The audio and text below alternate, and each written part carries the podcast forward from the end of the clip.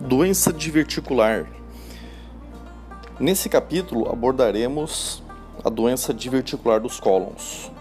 Um divertículo verdadeiro, ele é composto por todas as camadas da parede intestinal, enquanto um falso divertículo ou pseudodivertículo não possui uma das porções da parede intestinal.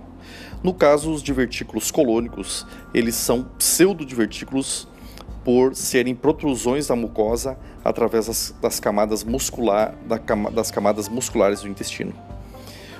Os, a doença diverticular ou diverticulose é uma doença comum da sociedade ocidental.